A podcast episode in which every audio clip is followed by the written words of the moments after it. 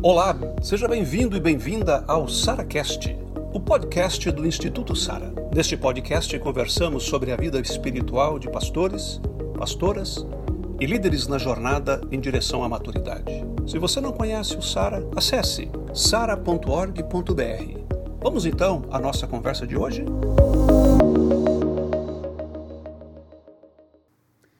Tem psicólogo aqui além do Hélio? Psicólogo? Tem um lá, Deus te perdoe, quem mais? Só? Só tem um pecador? Então, você também é psicólogo? Está acabando? Não entendi? Irmãos, olha só, eu não vou falar disso porque eu não quero nem causar perturbação e nem é, é o fórum aqui, mas a psicologia ela promete coisas que ela não cumpre. Eu sou psicólogo, disse isso no início, não disse? A psicologia promete coisas que ela não cumpre, tá? Nós caímos nesse enredo no século XX, nós caímos nesse enredo no século XX, em que o diabo conseguiu, conseguiu. O diabo conseguiu. Vocês me respeitam mais por eu ter dito que sou psicólogo. Porque se eu digo que não sou psicólogo, estou falando de saúde emocional, e se você, é psicólogo, se apresenta como psicólogo, você tem mais tendência de ouvir, ouvir do que a mim. Mas quando eu disse que eu sou psicólogo, tenho 25 anos de prática, você fala assim: ah, esse cara deve saber das coisas, ou pelo menos eu autorizo ele a falar para mim. Mas foi uma armadilha demoníaca. Porque a psicologia prometeu coisas que ela não consegue cumprir. A psicologia são ferramentas diagnósticas. A psicologia é uma ferramenta diagnóstica. Mas a psicologia não é uma ferramenta curativa. Nunca foi. E nós caímos nesse conto que a psicologia é uma ferramenta curativa. Eu sou Deus que cura, diz o Senhor. Eu sou Deus que cura. Paulo vai dizer aos Colossenses: nele se resume toda a sabedoria. Paulo escreve aos Romanos, aos, aos Coríntios, dizendo: cabe aos ministros de Deus serem especialistas nos mistérios de Cristo e serem achados fiéis. Perdemos essa perspectiva, então precisei botar esse slide lá para lembrar a gente. Não, você é psicólogo, então continue a usar essa ferramenta. Claro, ela vai contribuir. Claro, não tenha dúvida, ela vai contribuir, até porque teu ouvinte acredita muito nisso. Ela vai contribuir, mas de longe a psicologia não vai curar. Ela não tem essa capacidade curativa. Não tem. O cristianismo é um humanismo, mas o humanismo não é um cristianismo. O, o, cristianismo é muito maior que a psicologia, que a pedagogia, que a filosofia, todas as ias que você pode encontrar. A questão é que nós paramos de acreditar nisso. Nós abdicamos disso e lançamos mão do humanismo. Lançamos mão das ferramentas humanistas, onde o homem é o centro e a medida. Nós vivemos em torno da respeitabilidade do homem, nós vivemos uma teologia antropocêntrica e aí Jesus falou: essa parada aí, os dois caem no abismo, quando um cego dirige outro. Os dois caem no abismo.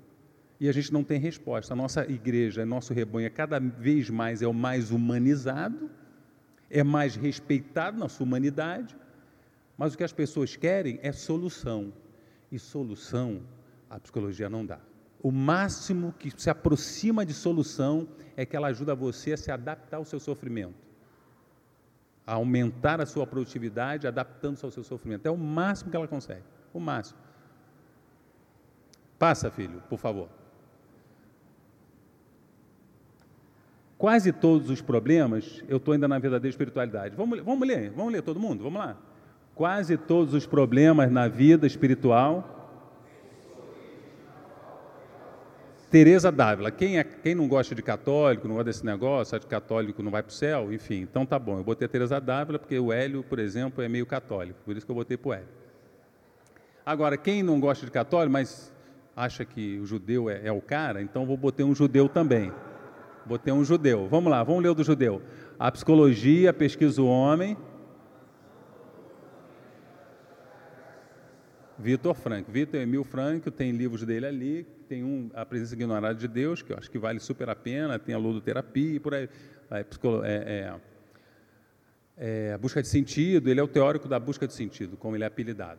É, Vitor Franco, é, eu, eu, encontrei esse cara no meu primeiro ano do, da minha faculdade, do curso de psicologia, que eu tive uma orientadora que ela tinha, é, ela era de base cristã, e ela trazia Frank para a discussão lá da, da, nossa formação. A psicologia pesquisa o homem, mas não tão profundamente para chegar à distância da alma. É isso.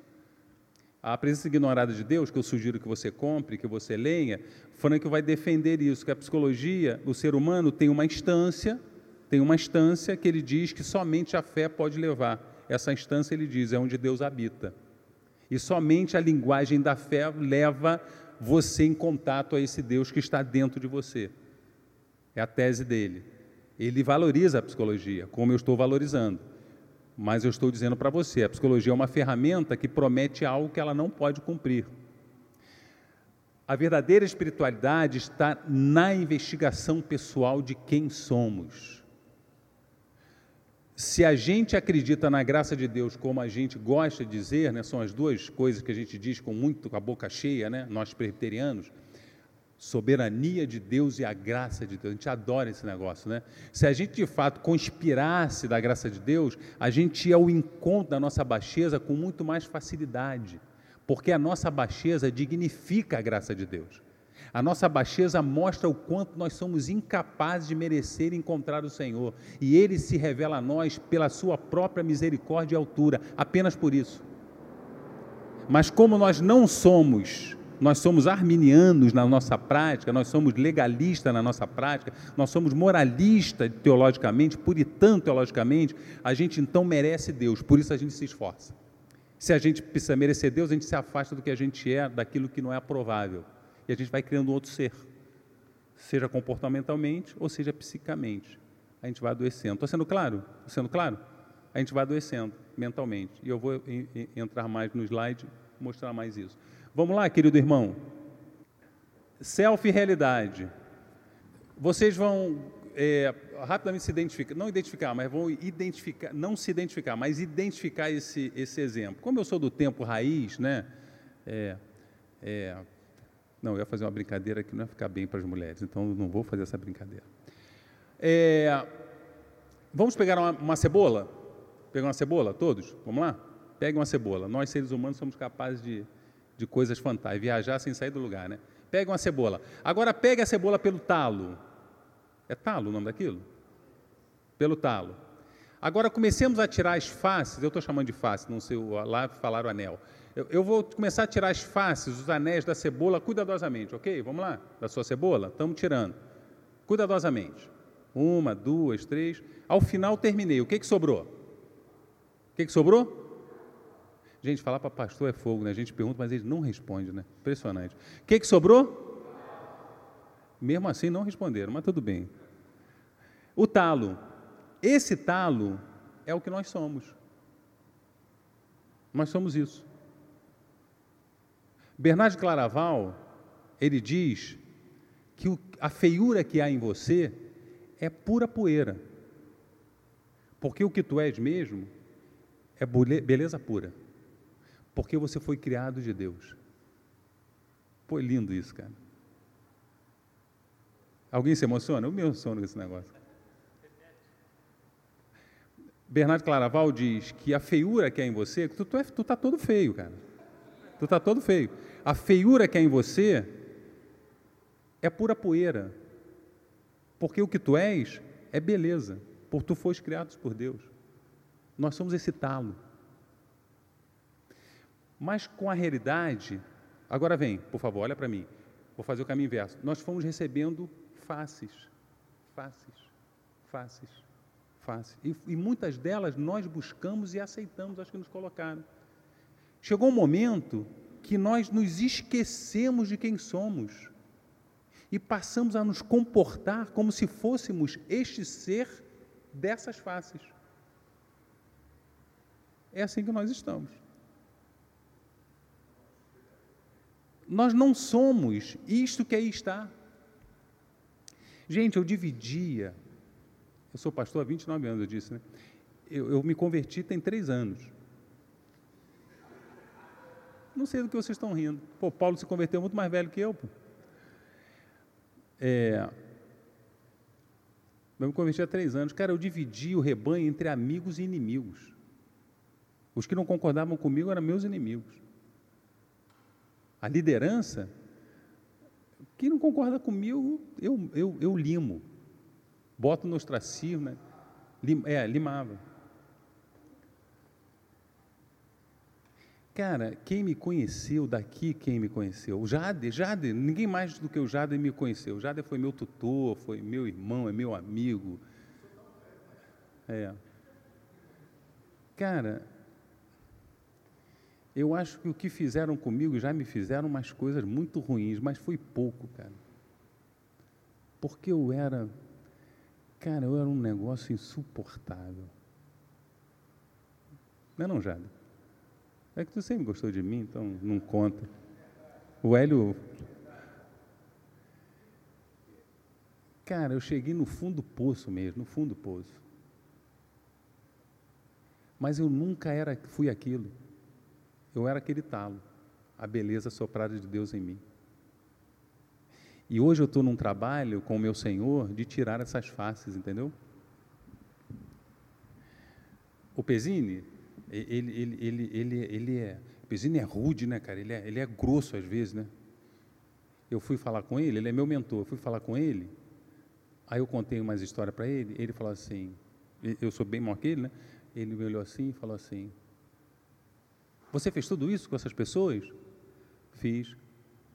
É fácil resolver isso. Eu cá comigo. Pô, cara, Deus existe. Você vai procurar uma a uma e vai pedir perdão a elas. Aí eu falei, não, Pezine. Aí, não, não, não. Você não quer ser cristão?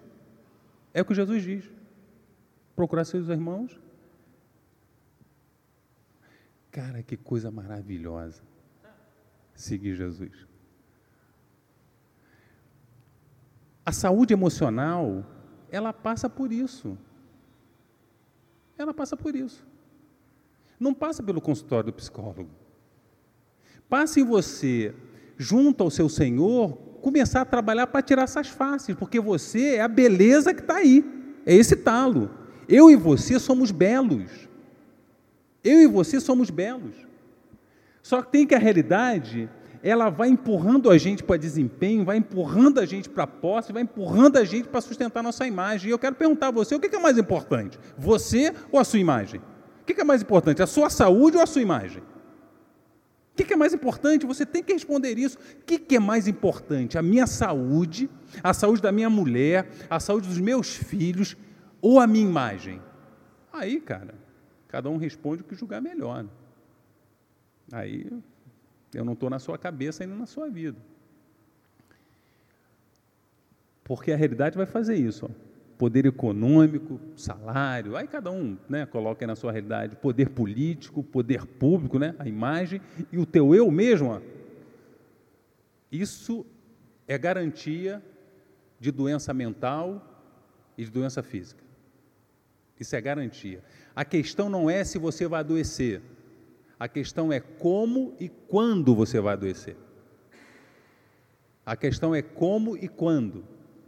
Eu estou terminando um artigo sobre suicídio, devo terminar agora em maio, enfim, estava pegado, é, e eu estou propondo 10 passos para o suicídio. Na verdade, eu estou sendo afirmativo. O, o, artigo vai dizer como a pessoa chega ao suicídio. E o décimo passo é o suicídio.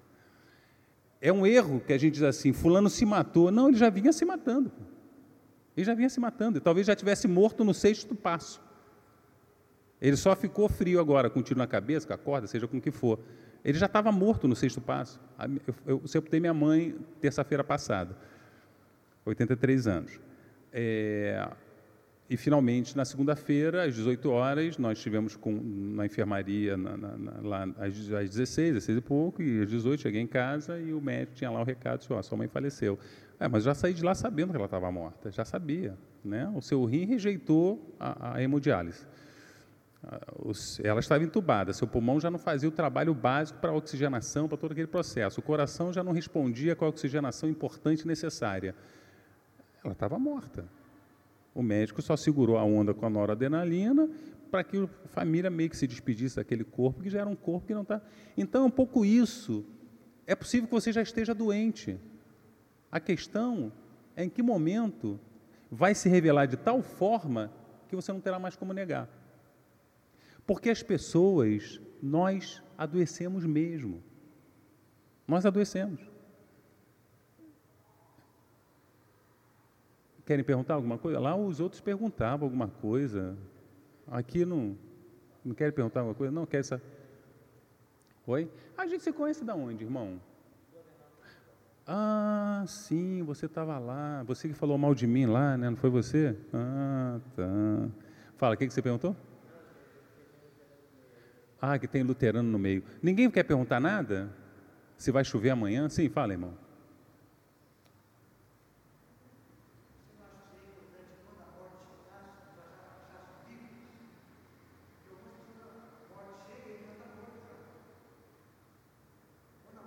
Entendi, entendi. Eu tô, eu, eu tô pensando no peso filosófico que você está colocando. Sim, sim, sim, sim. Eu, você da frente? Você levantou a mão? Sim, por favor.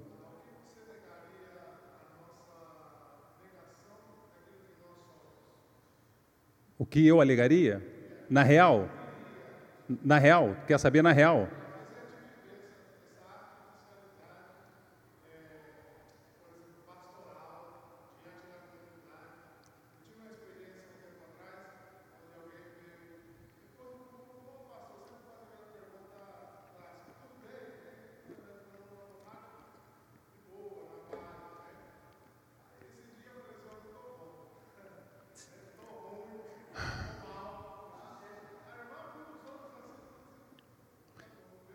Entendi. É, eu, eu, depois de 17 anos, eu me separei da minha esposa, em 2000. Casei de novo, cinco anos depois. E foi um momento muito difícil para a minha vida, para mim e para ela. É, e eu estava muito sofrido na, naquela noite, né? E tinha uma reunião de oração. Eu estou na mesma igreja desde que eu entrei há 20 e tantos anos atrás. Eu pastorei essa mesma igreja há 23 anos. E e aí tinha uma reunião de oração das senhoras, né? reunião de oração bem abençoada, e eu, elas não sabiam que eu estava na igreja, que nesse dia eu estava sem carro, mas eu estava lá no gabinete, e a reunião de oração acontecia lá embaixo, tipo assim, numa capela, mas lá embaixo. E aí eu passei e ia embora, né? Eu ia embora, isso já tem alguns anos, tem bastante tempo. E eu ia embora, eu falei, cara, eu vou assistir essa reunião de oração. E quando eu entrei na ponta do pé, elas já estavam orando. A porta é aqui atrás, elas estavam todas de costa para mim, saca? Eu sentei devagarzinho no banco e fiquei ali, e elas orando, né, de joelho, algumas sentadas, outras em pé. E aí eu fiquei ali chorando, numa situação, muita dor ali. Eu não estava separado, mas eu e Rosita estávamos vivendo um processo de morte, muita dor, a igreja sacava que estava muito ruim a coisa. E aí eu tive vontade de orar. Né? E aí, quando eu levanto a minha voz para orar, elas então certamente sabem que eu estava ali, ok? Aí eu falo, Senhor, eu não estou bem, eu estou muito triste.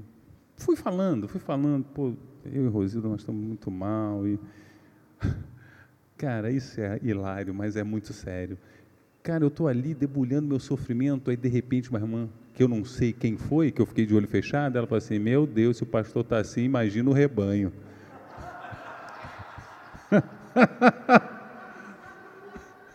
Meu Deus, se o pastor está assim, imagina o rebanho. É um pouco isso, né? Para mim, eu dividiria em 70% a nossa vaidade e 30% o nosso medo do futuro. Mas ambos estão sobre nós.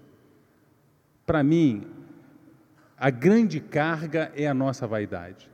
Nós fomos treinados para ter sucesso. Nós fomos treinados para dar resposta. Nós fomos treinados para ocupar esse lugar. E quando nós não ocupamos esse lugar, a gente protege esse lugar e mente para nós a todo tempo. Não, é porque eu vou ficar desempregado, não é porque eu não consigo ser é, é, verdadeiro porque não vão compreender. Não, não, não, não. não. Para mim é isso. Em grande carga é isso. E tem a outra que é a subsistência. Só que tem que a ironia, e tem várias mãos se levantando, só que tem que a ironia é a seguinte: eu faço isso para proteger-me, ok? Ok? Mas no fundo, é exatamente isso que vai acontecer. Você, em algum tempo, vai ficar desprotegido. Passa. A virgem ficará grávida e dará à luz um filho. Eles chamarão Emanuel, que significa Deus conosco.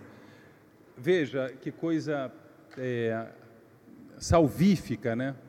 Que coisa salvífica. O nosso Deus é um Deus conosco. Que coisa salvífica, gente. Você pode ir lá para mim? Você não é capaz de afastar Deus de você. Nada do que você faça pode afastar Deus de você. Nada. Ela dará luz a um filho, e o anjo diz: E ele, para lembrar a vocês, ele estará com vocês sempre. Esse será o nome dele. Deus com vocês. Passa. É, só tirar de cima, é, Deus gosta de gente, né? E aí eu sugiro, nesse último slide, Jesus está dizendo: vocês são meus amigos, né? Vocês são meus amigos. Eu não aceito outro tipo de relacionamento com vocês. Vocês são meus amigos.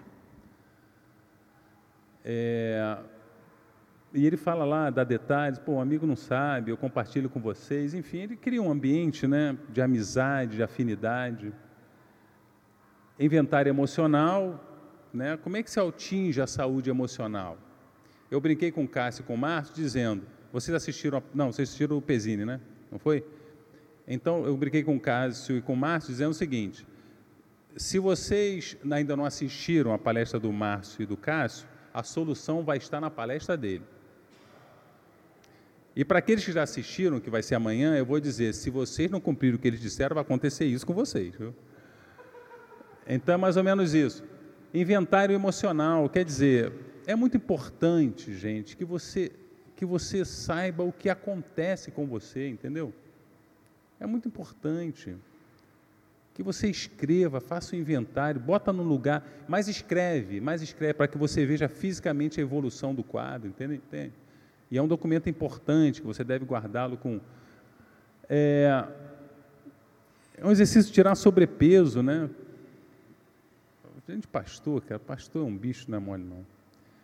Tirar sobrepeso, não dá para dar receita de bolo. Não dá para dar receita de bolo. A vida, a sua vida não é um bolo, né? Então, mas você precisa tomar a decisão de tirar sobrepesos, né? O, o N Cordeiro, ele fala isso, né? Ele fala 85, acho que é 80, 85, 90, não, não, ele fala 3, é, então é, é 80, é 80, 15 e 5. Acho que é isso, não é isso? 80, 15, 5. 80% do que você faz, qualquer líder hoje pode fazer. 15% do que você faz, se você treinar, ele diz basicamente, minimamente, o líder ele passa a fazer. E você, do que você faz, 5%.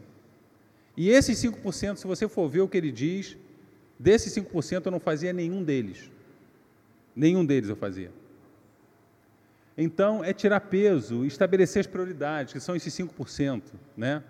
Ele vai dizer que são seis funções. Eu não vou arriscar aqui porque é, é, eu não quero errar, mas é, cuidado consigo próprio, vida devocional, família, estar com os amigos, guardar o Shabá, são, são cinco pontos. É, é você estabelecer as prioridades. Né? Cuidado pessoal psicofísico. O, o Anselmo Grum escreve com, com um parceiro dele um livro chamado A Arte de ser líder para liderar pessoas, eu acho que é isso. A de ser mestre, a arte de ser mestre para liderar pessoas, alguma coisa assim. Não, não, é, esse é um livro pequenininho, assim. A arte de ser líder para liderar pessoa, a arte de ser mestre para ser líder de pessoa, enfim, uma coisa assim. Mas lá no final do livro ele fala assim: um espírito equilibrado, ele come a quantidade certa, ele come a comida certa e ele come na hora certa. Ele come na hora certa. Então, na verdade, é, o cuidado psicofísico, por isso que eu estou brincando com a palestra do Cássio e do Márcio, né? É, o cuidado psicofísico é uma resposta natural ao cuidado com a alma, ao relacionamento com o Senhor. É natural, é correlacional, é correlacional direto. É, e finalmente aquilo que eu sonho, né, que acho que todos nós sonhamos, é viver a vida do reino, né? Venha o teu reino, seja feita a tua vontade. Quer dizer, o nosso lugar não é nesse reino dos homens. Existe um lugar para estar, que é o reino de Deus. E que Jesus quer que neste reino dos homens a gente viva o reino de Deus. É a gente descobrir essa parada, que eu acho que é pela oração, por esse lugar místico. Jesus vai começar a mostrar, o Espírito vai começar a mostrar, ah, isso aqui, Esse portão, não tem o He-Man? Eu sou do tempo do He-Man, meus filhos viam He-Man. Não tem o portal? Não tem esse negócio? Passar por aquele portal e tum, é o reino de Deus. É isso. Pode passar o outro, o último slide? Fazer a mudança e praticar. É, quem aqui participa de núcleo do SARA? Do, de algum núcleo do SARA? Todos? Quem não participa? Vai participar, né? É importante é participar. O, o SARA tem um tripé, que a gente fala do tripé. Sabe qual é? Primeiro, vida com Deus, né? espiritualidade, é você tirar tempo para estar com Deus, o presidente já falou sobre isso. Segundo tripé, intelectual. O pastor precisa estudar, precisa ler, né? tem que fazer as suas leituras, fazer pós, mestrado, então tem que estar conectado a isso. Terceiro tripé, cuidado né? com a saúde, né? cuidado com o físico tudo mais. E a gente falou no início que a gente tem essas sobrecargas, sobrepesos que a gente vai acumulando no nosso corpo, mas também tem o emocional. E a gente tem uma proposta né, para fazer diante disso né, para você. Assim, talvez você é, pode estar batendo na trave daquela tabela do DSMI. Tem muitas coisas ali que você já se identificou. Está indo para lá. Talvez você não esteja lá na depressão, mas você está indo para lá na depressão. Então a gente quer propor para a sua saúde mental alguns caminhos. O Marcos Amaral já propôs ali no slide é, é, é, anterior e a gente quer propor mais um pouquinho. Coloca lá, por favor. Aí, Júnior. O último slide, Júnior, não é isso daí não, é o, o, isso aí, fazer a mudança e praticar. É, fazer reflexão do que aconteceu, eu botei com a gente, né, mas o que aconteceu com você? Onde foi que você caiu? onde começou a dar errado na sua história? Onde que de fato você percebe que esses pesos começaram a vir? Colocaram em você? Ou você foi assumindo isso para a sua própria vida? Onde foi que começou isso? Pensa um pouquinho em você, na sua caminhada. Talvez você seja uma pessoa hoje que está muito angustiada, raivosa, intolerante, né, como a gente colocou é, lá no início. Talvez você está tá assim, não está em paz, não está com paz do coração, está né, dormindo demais, ou comendo demais, ou não comendo nada, está entrando nesse processo. Onde começou a acontecer isso na sua trajetória? Um minuto para a sua reflexão. Alguns pastores falam assim: eu caí aqui, não consigo levantar daqui. Faça uma reflexão. Não precisa falar para mim, não precisa falar para ninguém. Fala para você fazer essa reflexão agora fazer a reflexão do que aconteceu com você. Assim, o que aconteceu comigo? Onde que foi que esse negócio aconteceu? Segundo, dá para diminuir a carga? Carga, eu botei de trabalho, mas diminuir a carga no sentido geral. Você não precisa pegar esse peso, esse peso extra. É seu isso. Talvez você está pegando coisa de um monte de lugar, de um monte de gente, que é para você pegar. Dá para a gente aliviar isso, botar uma, uma coisa, se, se exigir menos, se importar menos. Não sei se você é assim, né? Às vezes eu me importo tanto, eu quero fazer o que é certo. Eu quero fazer dar certo o negócio. Na caminhada ministerial, às vezes trabalhando 12, 14 horas, porque eu quero fazer dar certo o negócio. Quero que as coisas aconteçam de uma forma correta. E a gente vai pegando peso cada vez mais né, para a nossa trajetória. Dá para você diminuir essa carga, como o Marcos Amaral falou? Tirar aí 95% de cima de você? Se conseguir tirar 60%, já vou ficar feliz. Mas se você conseguir isso, não, eu consigo, Hélio, tirar 60% né, dessa carga sobre mim e vou deixar só um pouco. Já vai aliviar, aliviar essa carga. Dá para fazer isso? É, desacelerar e acrescentar pausa durante o dia e semana. Você consegue tirar folga durante a semana? Você não está conseguindo mais tirar folga?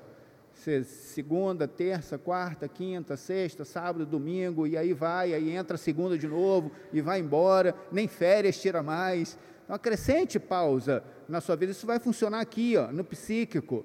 Sabe? Dormir mais um pouco, é, é quem, Marcos Amaral, que vai para a mata uma vez por mês? O N Cordeiro? O N Cordeiro fala que ele tira um dia, Eu, eu li do N. Cordeiro que é assim, ele tira é, dois dias é, ele, um é para se isolar, para que Deus fale com ele e tal, e o segundo é para ele planejar o mês inteiro. Aí ele faz um planejamento. Estou equivocado na leitura? Está tá me acompanhando? E aí um dia para fazer um planejamento e tudo mais, e ele faz isso. Dá para você aplicar isso na sua vida? Ou então, como. Ai meu Deus, estou esquecendo os nomes, Marcos Amaral, me ajuda. James Bryan Smith. James Bryan Smith vai falar no, no seu livro que ele tira pausas durante o dia. Ele fala, como ele gosta muito de café, ele pega uma caneca de café, ele tem a sua cadeira na varanda, tem um jardim né, em frente, eu não tenho esse privilégio, eu moro em apartamento, abro assim a janela, tem outro prédio em frente, mas às vezes um passarinho pousa lá na minha janela e tudo mais, tem umas flores assim, ele falou que pai, bota ali, pega o café, e ali ele tira uma pausa para ele, contempla o Senhor, contempla a natureza, pensa nele mesmo. Dá para você colocar isso na sua trajetória? Isso vai fazer bem né, para o seu emocional. É, empresa, o cara que fuma, o, como é que o cara faz para fumar durante o dia? Faz pausa. Cara, o cara vai para o banheiro, agora não pode mais para o banheiro, tem detector de fumaça. Mas ele vai para o pátio, ele vai para a rua, e ele tira lá 15 minutos por que, que a gente não pode tirar pausa também? Fazer pausa. Assim, o patrão vai, se você trabalha em outro local também, ele vai te mandar embora por causa disso. Você tirou 10 minutos, 15 minutos ali para você. Ah, senhor, não tenho, eu sei o que está acontecendo comigo, eu estou mais nervoso hoje. Ah, senhor, eu trabalho no meu coração. Tirar essas pausas é importante para a gente. É construir narrativa de otimismo diante das dificuldades. A gente atravessa várias dificuldades e a gente, às vezes, cria narrativa pessimista isso não vai dar certo, Deus não está comigo, o Senhor me abandonou, me deixou no ministério sozinho, sozinha, me colocou aqui, e aí, Senhor, onde o Senhor está? Se criar narrativa de, de otimismo diante disso. Já viram o filme Sing? Quem viu o filme Sing? Um filme para criança, só eu e Marcelo, né, que ainda temos crianças. Mais ninguém? Assista, assim, não é legal o filme Sing? É maneiríssimo. Lá tem um koala. Esse koala é o dono de um teatro e ele vai fazer um, um concurso onde vai selecionar os animais que cantam bem. Então, cada um, um porquinho, uma porquinha, né? tem um gorila que canta, e aí ele faz a seleção. Só que ele está num, numa dureza enorme, vem de fracassos e fracassos e fracassos. O koala. O koala tem dívida no banco, tem a mulher lá que vai cobrar sempre. Ele faz a última tentativa, mas aí tem um ratinho que vai cantar e esse ratinho deve a, aos ursos, e os ursos vão lá cobrar quando ele está fazendo uma apresentação para uma mulher que tem dinheiro, né, uma personagem lá que tem dinheiro. E aí ele coloca água, os caras entram e destroem o teatro inteiro. Aí pá, o teatro cai. Ele entra em depressão, porque está com dívida no banco, né, insucesso na, na sua carreira, não consegue mais ir adiante. Aí ele vai para a casa do amigo que é uma ovelha uma ovelha que os pais têm mais dinheiro, fica lá todo deprimido, deprimido, aí a ovelha chega para ele e fala assim: Sabe qual é a coisa boa de chegar no fundo do poço? Aí ele levanta a cabeça assim e fala assim: Porque você não tem outro lugar para ir a não ser subir, a não ser para cima. Assim, construa a narrativa de otimismo. Eu atendi um médico uma vez que o médico falou assim: Eu contei para ele isso, né? Chegou no fundo, ele falou assim: Não, mas não é bem assim. Meu pai dizia o seguinte. Quando você chega no fundo do poço, você pode ir mais profundo se você cavar. Você ainda tem chance de encontrar lama lá embaixo. Você construa narrativa de otimismo. É ser você mesmo, é não se descaracterizar. É, às vezes a gente pode entrar no processo de descaracterização, ser aquilo que as pessoas querem que nós sejamos. Né? E a gente vai construindo essa imagem. Seja você mesmo. Talvez você seja um chato. Como eu sou um chato algumas vezes, minha, minha esposa fala assim: você é teimoso algumas vezes? Eu falo assim: sou sim, isso mesmo. Eu dei uma característica, mas eu sou teimoso naquilo que eu acredito, né, que é certo, que é verdade e tudo mais. Vou defender a posição. Teve uma vez com o Pezine, a gente estava conversando, eu, Pezine e tal. Eu falei: Pezine, eu não sou você, eu não sou Márcio, eu não sou Amaral, eu sou eu. Eu sou Hélio. Às vezes eu tenho esse jeitão assim mesmo, você é você, Deus te fez assim. Assim, não resolve a gente agradar o outro, né, para poder ser aquilo que o outro quer que, que a gente seja. A gente tem que ser aquilo que Deus construiu, no, nos formou, nos criou para ser. Então, assim, não se descaracterize, é ter confiança em Jesus, é ter convicção que, que vai dar certo, gente. Deus está no controle de, de toda a história. É, não sei o que estou dizendo, tá, irmãos? Não sei o que estou dizendo. As literaturas estão dizendo. É, algumas estão ali, inclusive. Qual o nome do rapaz lá, do, do Encontrão? Cláudio, estou fazendo merchandising aí, lembra de mim, tá? É, ali tem, por exemplo, é, é, Caminhos Descobertos, e Rei Jesus tem também? Caminhos Esquecidos? Rei Jesus? Acabou? É, o, o, o, Alan Richa é um dos caras que mais tem sido observado, mas tem outras literaturas. O, o Dallas Willard e o, e o Eugene Peterson, dois velhinhos, né, que o Peterson morreu ano passado e o Dallas acho que foi 2013 ou 14, é, dizem isso. Não sei o que estou dizendo. Existe hoje sendo construído um cristianismo sem Cristo. Um cristianismo sem Cristo. É, eu sou pastor há 29 anos, eu, não, eu, eu fui um pastor que eu nunca orei. Não existia esse negócio de orar. Não existia esse negócio de orar. Esse negócio de orar, para mim, é. Ah, como diz o Pezinho nas suas belíssimas palestras, a minha oração era instrumental. Era, eu orava ali para, Senhor, me dar iluminação, coisa e tal. Enfim, não tinha. Na verdade, na, ver, na verdade, é, é, é, na verdade, eu não sabia nem existir outro estilo que não fosse esse, porque eu fui formado nisso. Eu fui formado para estudar, não fui formado para orar. Fui formado para fazer sermão. E, modesta parte, eu sempre fui muito bom naquilo para o qual fui treinado. Eu nunca ouvi esses teóricos aí, esses caras, e eu fui aluno de ponta no seminário. Fui aluno de ponta, eu não estou falando isso para arrogância, não, estou falando isso para ver a gravidade. A gravidade. Eu nunca ouvi falar num desses teóricos aí no seminário eles foram de fato alijados. Né? A teologia da espiritualidade, ou a teologia do coração, ou a espiritualidade do coração, ela foi alijada mesmo da história da igreja. Foi alijada mesmo, literalmente alijada. Então, eu fiz esse prelúdio para te responder, que é um pouco absurdo que eu vou dizer. Pô, irmão, a gente tem que voltar a ter uma vida em Deus. No meu caso, eu passei a ter há três anos atrás, por isso que eu digo com a cara limpa, eu me converti, eu, é, enfim, enfim. E, e eu, eu pastoreei esses anos todos. Esses anos todos. Porque, na verdade, eu fui treinado para fazer a igreja funcionar. Eu não fui treinado para ser santo. Eu fui treinado para fazer a igreja funcionar. E a igreja crescia, minha igreja crescia, sempre, né, sempre deu tudo certo. E eu, isso, sempre deu tudo certo, ou seja, a igreja funcionava. Eu tinha uma, eu tinha uma adolescência com 40 adolescentes. Eu tinha uma juventude com quase 80 jovens. Então estava funcionando, concorda comigo? Mas a minha vida era um desastre. Minha vida era um desastre, um desastre, um desastre.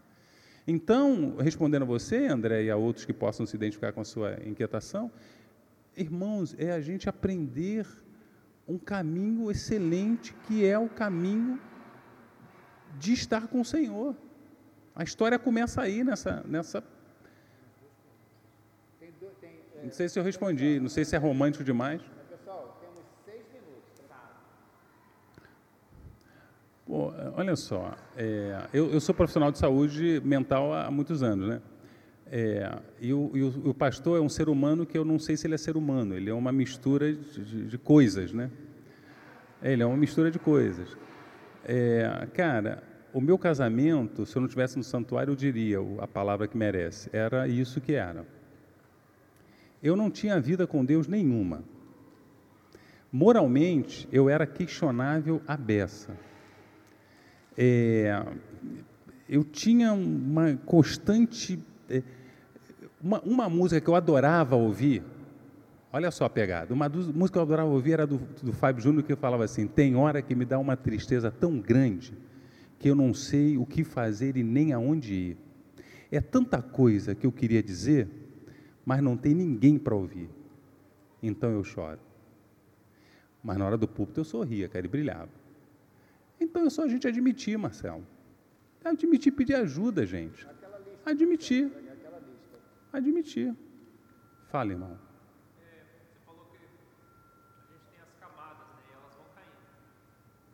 Não, elas não vão caindo, não, não necessariamente.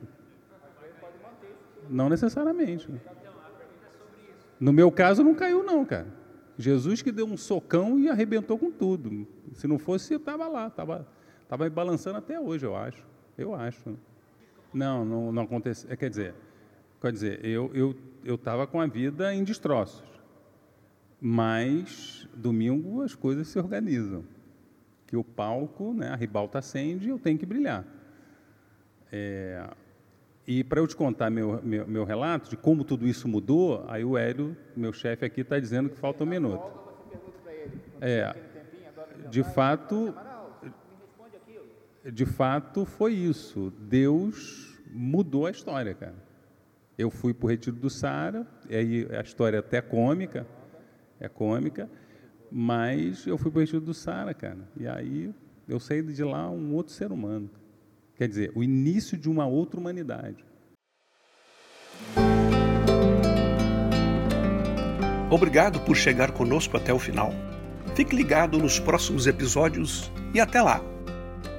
SaraCast, o podcast do Instituto Sara.